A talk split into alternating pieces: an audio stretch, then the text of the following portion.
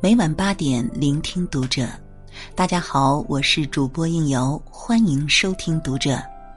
今天要为您分享到的文章来自沈一刀。你对细节的态度，决定了你的人生。关注读者微信公众号，一起成为更好的读者。我刚进入单位的时候，很多人都在疯传着一些关于林的绯闻。林是早我几年被招进单位的，引起争议的是他的升迁速度比同时期进来的人都要快。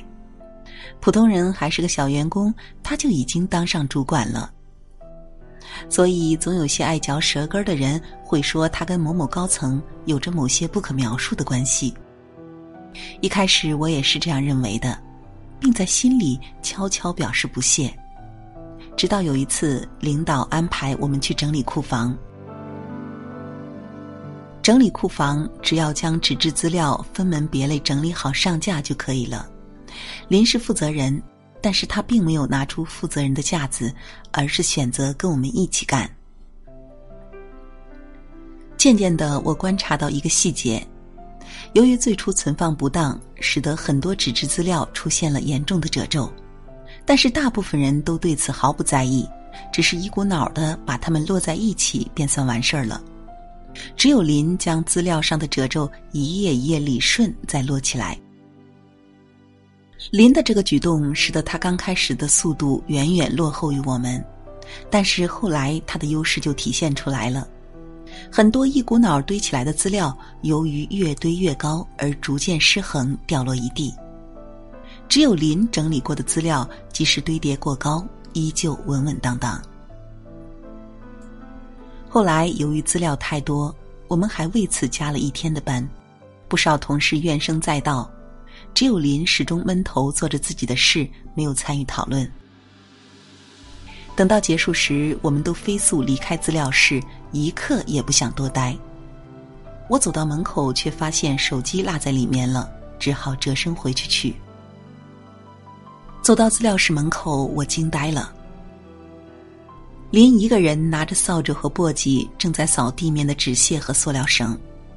其实所有人都清楚，资料室的门常年关闭，就连楼内的保洁阿姨也不会来打扫。所以一结束，所有人都飞奔着跑掉，生怕要被留下来打扫卫生。而只有林默默的留了下来，做完了所有的扫尾工作。至此，我终于明白林赢在什么地方了。在所有的业务能力与知识水平都与人相差无几的情况下，帮助他取胜的并非所谓的潜规则，而是细节。从智商与体力来讲，人与人之间的差距并不大，毕竟天才与天生神力的人是少之又少的。一件事情你能做，我也能做。但并非两个人做出来的就是一模一样，这就要看在细节上下多少功夫了。那些在细节上下功夫，把小事也能做精做细的人，往往才是最容易成功的人。细节很小，造成的影响却往往很大。早年家里装修房子，在两家报价差不多。装修效果也差不多的公司 A、B 之间犹豫不决，碰巧有个亲戚在装修这个行业，毫不犹豫的推荐了 A。理由很简单，两家公司水平相当，但是 A 公司在装修期间的员工管理与装修后的回访复检上格外上心。选择 A 公司的结果让人十分放心，我们住进了装修舒适的房子。从来不会出现一些地板翘边、房屋漏水的情况。每年过年的时候，会有专人负责对已装修过的房屋状况进行回访，还会给我们送春联表达谢意。后来过去了很多年，A 公司的生意越做越好，越做越大，而与其同期的 B 早就湮灭消弭，不知所终了。听说 B 公司的装修人员不仅喜欢吃回扣。而且对于装修造成的后期房屋损坏，也是一概不理不问。这使得他们最终失去了消费者的信任，也失去了原本该一片大好的装修市场。A 与 B 之间，就专业或是装修水平而言，相差并没有多少，但是结局却截然相反。A 公司赢就赢在了员工管理与后期回访这些细节上。B 对细节不屑一顾。认为只要有好的设计师、有好的装修材料与装修工人，就能够在装修市场上屹立不倒，而现实却恰恰相反。对待细节的态度决定了 B 公司注定倒闭的命运，也决定了 A 公司越做越大的结局。二十世纪最伟大的建筑师之一的密斯·凡德罗，在概括其成功原因时，只说了五个字：“细节是魔鬼。”密斯的父亲是个石料工人，小的时候他跟在父亲后面学习搭建架构，可每次他搭出来的建筑都没有父亲搭出来的稳固，他百思不得其解，只得请父亲来看自己的作品，并询问缺陷到底在哪里。父亲看了一会儿，在一个小角落上默默加上了一颗不起眼的小石子儿，于是整个建筑就显得难以撼动了。密斯受到了极大的震撼，细节竟是如此重要，这也使得他在以后的学习与设计中更加注意细节带来的改变，也最终成就了他建筑大师的美名。一个人对细节的态度，往往决定了他的人生。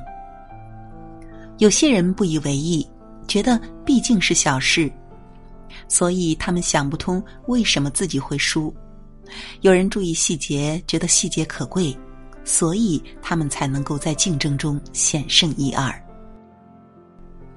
从宏观来看，他们的差别小之又小，却偏偏差之毫厘，谬以千里。惠普创始人戴维·帕卡德说：“细节的成功看似偶然，实则是必然。”早年我写过很多文章。但是每次投出去的稿件都石沉大海，或是婉拒碰壁。一开始我总以为是我的行文有问题，直到后来有一天，有个编辑找到我，告诉我其实我的文章写的还不错，就是有很多的错别字需要纠正，有时候稿件的排版看着也不够清爽。我这才恍然大悟，现在回头再看。很多杂志与公号的征稿函上都会标注一点：一定不要有错别字，一定要记得排版整齐。原因很简单，虽说有专门的校对会在发表前帮你纠正错别字，但在最初审稿的时候，编辑就会因为你的错别字连篇或是排版极不整齐，就不想再看下去了。即使内容再好，一些细节处理的不够到位，依然会导致被退稿。很多人在失败的时候，他们会抱怨人生如此的不公平，上天如此的不开眼，却全然忘了自己是否回顾过失败，反思过失败，是否真的在执行的过程中做到了一丝不苟，处处留心。大部分人最大的失败，并非是整体计划方向的失败，也不是对手实力太强导致的失败，而是细节之处处理的不够到位。千里之堤，最后却溃于蚁穴。但是，只要你能够发现自己细节的不足，能够及时予以改正，看到这一点，闯过这一关，你的人生一样能被重新定义。好了，今天的文章分享就是这样了，感谢你每天准时的守候聆听。如果喜欢，记得关注我们的微信公众号“读者”。和你一起成为更好的读者，我是应由，让我们下期再见。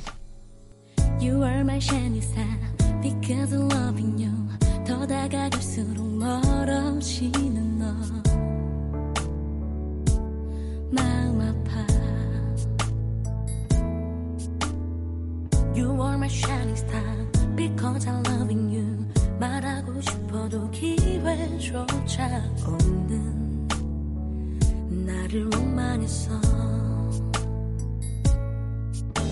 늘 가까운 곳에 머물러 있어.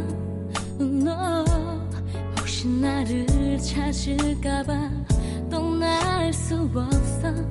아, 널 바라볼 때면 내 맘이 떨려. 혼자서 좋아하는 게 너무 아파